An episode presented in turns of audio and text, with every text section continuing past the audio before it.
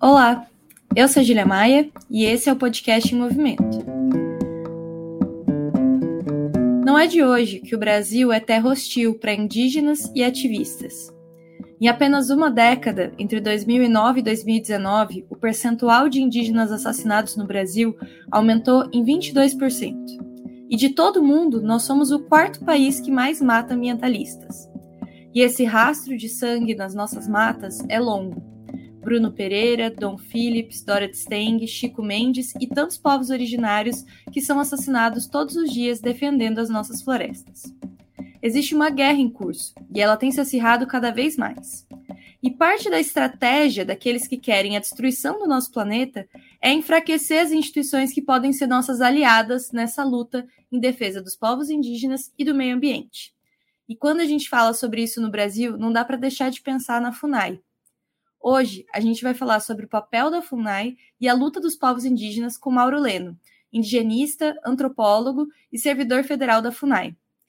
Mauro, seja muito bem-vindo. Estou bem feliz de receber você aqui para a gente conversar sobre esse assunto que é tão necessário, ainda mais nesse momento que a gente está vivendo, né? Oi, Júlia. Oi a todos os ouvintes. Eu que agradeço esse espaço também.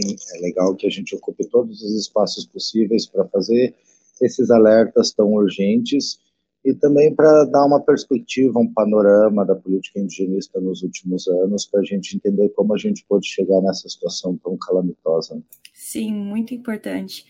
E para a gente começar, eu queria é, começar bem do início mesmo, que a gente está falando aqui sobre a FUNAI, mas talvez algumas pessoas que estão nos ouvindo não saibam o que é a FUNAI, o que, que ela faz. Então, se você puder contar um pouquinho a história da FUNAI, de onde que ela veio e qual que é o papel dela. Sim, a FUNAI é uma das instituições mais antigas mais longevas da República Brasileira. Né? Ela foi fundada em 1911, ainda com o nome de Serviço de Proteção do Índio e Localização do Trabalhador Nacional, porque era dentro de uma lógica positivista de que nós devíamos localizar onde estavam esses indígenas, integrá-los à sociedade nacional inclusive com casamentos interétnicos, com Caingangue casando com colono alemão, e, e que a gente deveria ensinar os nossos métodos de trabalho aos indígenas. Então, era justamente isso, localizar onde estava essa força de trabalho não aproveitada na sociedade brasileira, né? É, não aproveitada em termos porque foi escravizada durante alguns séculos, né? E antes e durante a escravidão negra também não tinha escravidão indígena.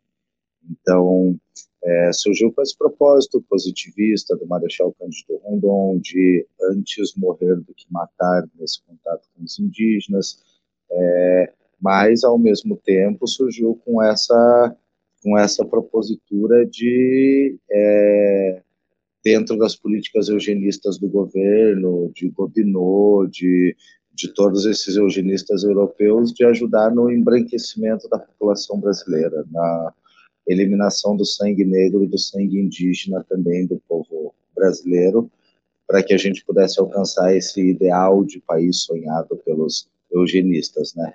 Obviamente o Rondon não tinha essa perspectiva de vamos exterminar os povos indígenas, mas sim essa perspectiva de integrá-los à sociedade nacional, de trazer para eles as benesses da sociedade nacional na época. Né? Então, essa era, era essa lógica. Só que nesse processo, a lógica também do SPI era de produtividade, de vamos desmatar as, vamos colocar os indígenas para desmatar o que tem e plantar soja, plantar centeio, plantar outras culturas, ensiná-los a produzir, ensiná-los a produzir como se há 20 mil anos não vivessem nesse território com fartura. Né? Mas nesse sentido, é, teve um auge na década de 50, assim, com os armazéns do SPI lotados, com muita coisa sendo produzida na terra indígena e os índios vivendo na miséria, mesmo assim, com as terras produzindo bastante, né? E na década de 60, em 67, depois de uma CPI no Rio Grande do Sul, e depois do relatório Figueiredo, feito pelo procurador Jader Figueiredo, que visitou todas as ajudâncias do SPI no Brasil, e viu assim um rol de crimes, o índice do, do, do, do relatório Figueiredo é chocante, é um rol de crimes contra as comunidades que passa de estupros, de dizimação é, de comunidades inteiras, de assassinato, de serviços, de venda de patrimônio indígena, venda de terra, venda de madeira, arrendamento de terra, venda de carros, venda de tudo que os indígenas poderiam produzir. Então, assim, é, com esse, com o lastro desse relatório, o SPI foi extinto e foi criada a Fundação Nacional do Índio, com algumas mudanças paradigmáticas, com algumas mudanças no tratamento com os indígenas, também é de 73, o Estatuto do Índio, que ainda não foi reformado, mas que também tinha uma visão integracionista, parte dele foi recepcionado pela Constituição, parte não foi, mas a partir daí mudou um pouco a lógica de atuação da FUNAI. É, a lógica da, de atuação da FUNAI, principalmente a partir da Constituição de 88, teve alterações significativas. Até 88, os indígenas eram considerados tutelados menores, então o Estado respondia por eles. Nesse sentido, os indígenas não podiam se representar judicialmente, não podiam ter seus planos de autonomia e de futuro, decidir sobre seus territórios, e com isso o arbítrio graçou em todos os rincões do Brasil, né? Era servidor junto com, com o governo do estado que colocava os indígenas num caminhão, despejava em outra aldeia indígena e loteava até o território deles para os colonos. Isso aconteceu de norte a sul do Brasil. É, e ainda acontece, infelizmente, em alguns, em alguns contextos. Então, de roubo de madeira, de contratos de arrendamento de pinheiros aqui no sul, que um contrato de arrendamento previa tirar 30 mil pinheiros de uma terra indígena. Então, assim, é, é, eu brinco que o Estado brasileiro é o maior perpetrador de crimes e de violações contra os povos indígenas, seja ele o Império, seja ele a República, mas assim, qualquer existência de Estado aqui no Brasil foi lesiva aos indígenas, e tudo que acontece de pior acontece antes aos povos indígenas, há 522 anos. Né? Então, é, a, a, estrutura de Estado brasileira criada para lidar com os indígenas, ela foi muito equivocada até os anos 80, mas era o que se dava para fazer dentro daquelas perspectivas e daqueles contextos históricos que a gente tinha. A partir de 88, principalmente a partir dos anos 2000, a gente teve um acréscimo nos controles sociais, nós temos um sistema de saúde é, especial para os indígenas, um subsistema de saúde dentro do Ministério da Saúde que tem controle social, que tem conselhos distritais, que tem conselhos de aldeia, nós tivemos as conferências indigenistas, então, assim, a gente avançou bastante no controle social e na participação desses povos na formulação de políticas, né. Em 2004, o Brasil assinou a Convenção 69 da OIT, que prevê a consulta livre, informada, a participação desses povos em todos os processos legislativos que possam afetá-los. Então, a gente é, tem uma série de garantias constitucionais que, que hoje garantem a participação dos indígenas na formulação dessas políticas mesmo que não da forma a contento, mais apropriada. Mas, enfim, é, hoje a gente começa a fazer um pouco de justiça social nesse sentido, mas a justiça social que se deve fazer, que é devolver grande parte dos territórios que foram usurpados desses povos, a gente não tem feito. E sem território não tem vida para os povos indígenas. E eu acredito que nem 522 anos de justiça de reparação, de reparação histórica, social, vai é, reconstituir o que eram os povos indígenas aqui antes da chegada do colonizador. Então a gente tem um longo caminho a traçar.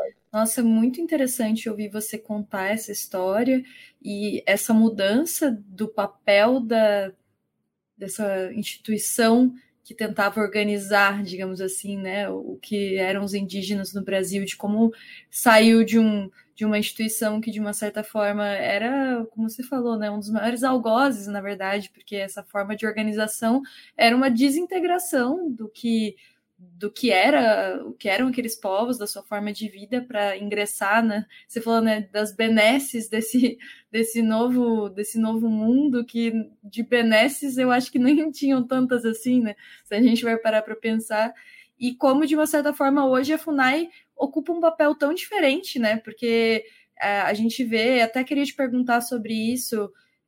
Durante o governo Bolsonaro, a gente viu muito ataque à FUNAI.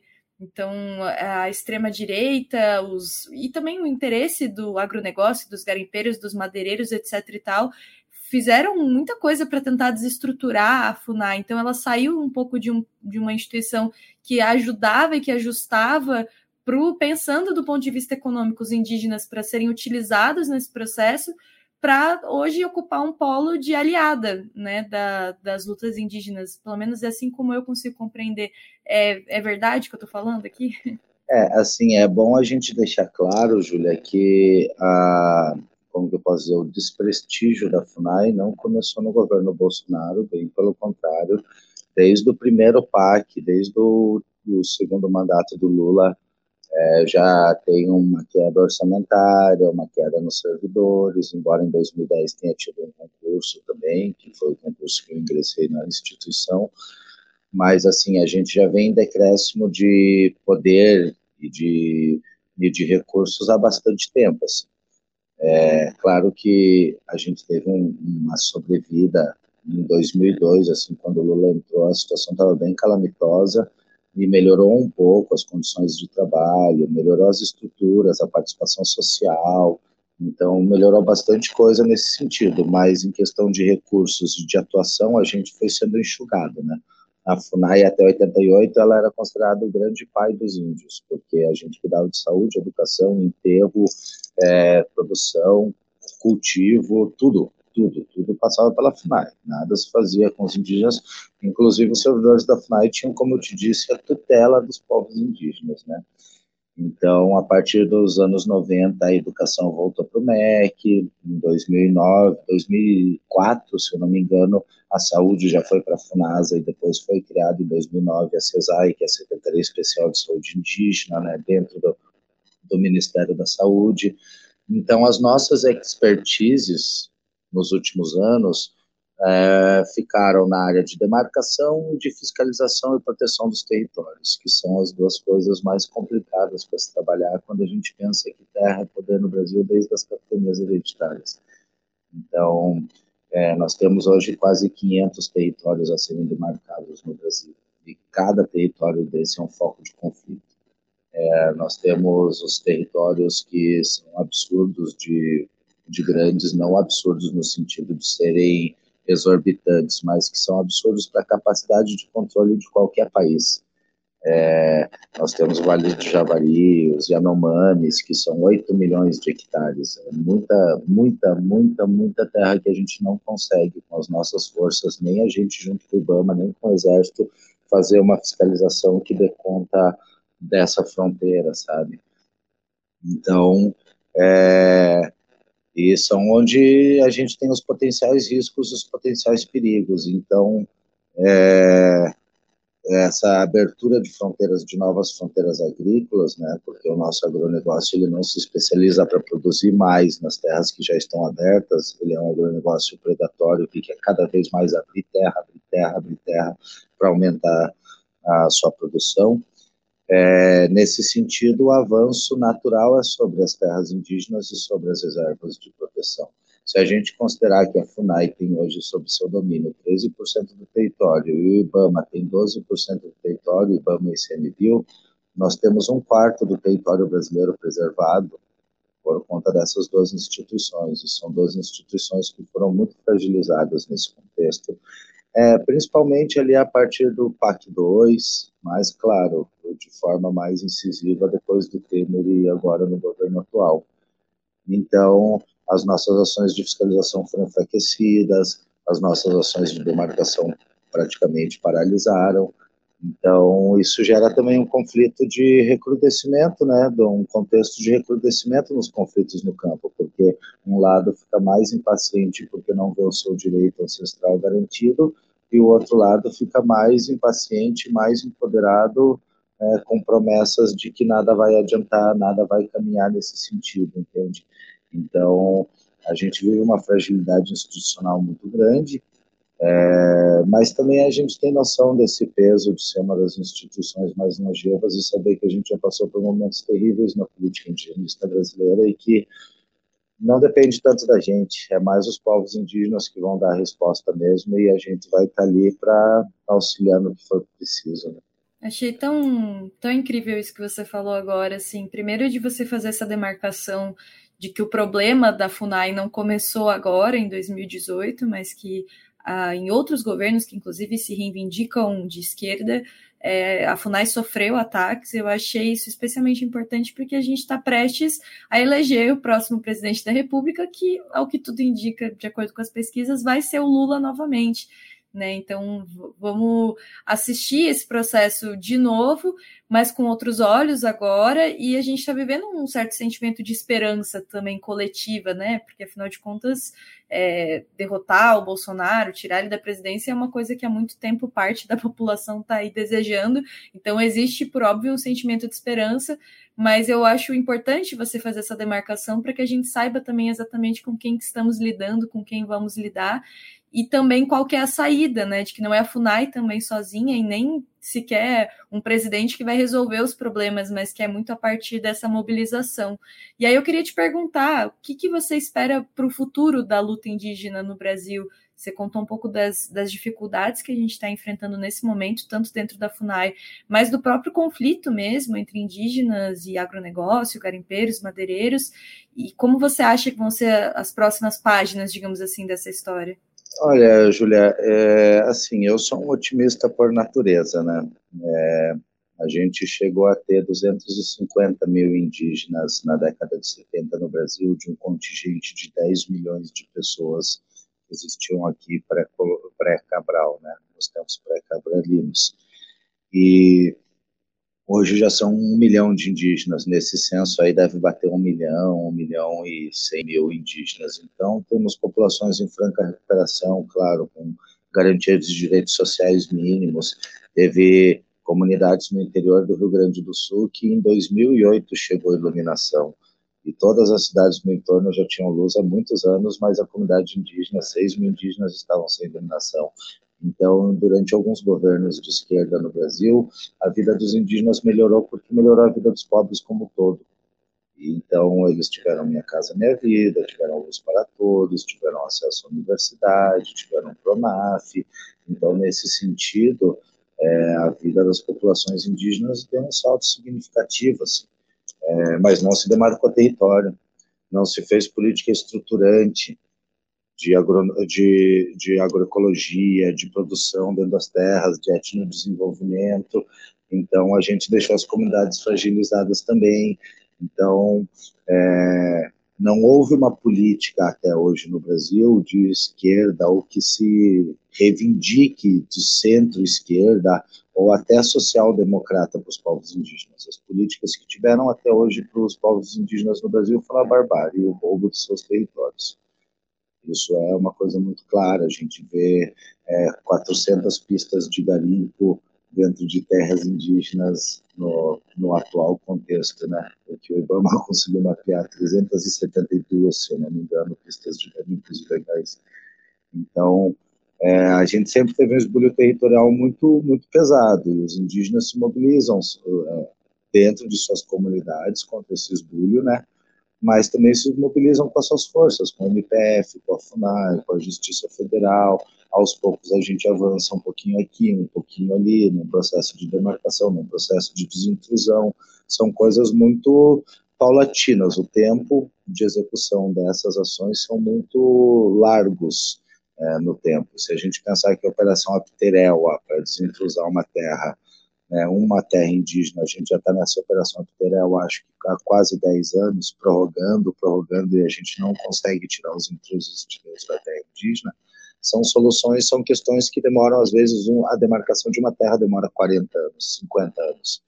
Então, eu acho que os indígenas têm muita consciência disso, de que quem está na luta hoje não está na luta por si, está na luta pelos seus, pelos seus netos, pelos seus filhos, para quando eles precisarem de um território, eles saberem reivindicar.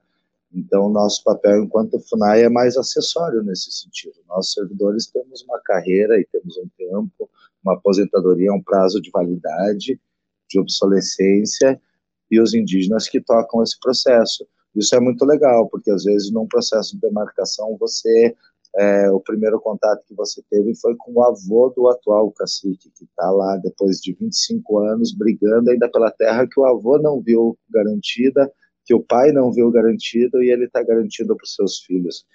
Então, isso é muito legal, dá uma noção de temporalidade, de continuidade muito diferente do nosso imediatismo, é, tanto revolucionário quanto capitalista, quanto ANCAP, quanto seja qual for o imediatismo que a gente estiver falando, né? E me evoca um pouco a, as palavras do João Amazonas, né, do dirigente histórico do PCB também, que quando ele foi perguntado se lutar a vida inteira teria valido a pena, já que ele não viu o socialismo realizado, ele falou: olha, se meu bisneto viver num mundo menos desigual e mais socialista, para mim já valeu a pena. Então, acho que é um pouco essa perspectiva. É, nenhuma luta é para é já e nenhuma luta, se tratando de povos indígenas, se resolve em um, em dois mandatos, em quatro mandatos. Isso se resolve com uma mudança paulatina de pensamento da sociedade, das instituições e, claro, com um reforço do poder popular, com a participação popular desses indígenas nas, nas instâncias decisórias, né? Senão é, a gente vai continuar com as melhores intenções do mundo causando barbaridades dentro das comunidades indígenas.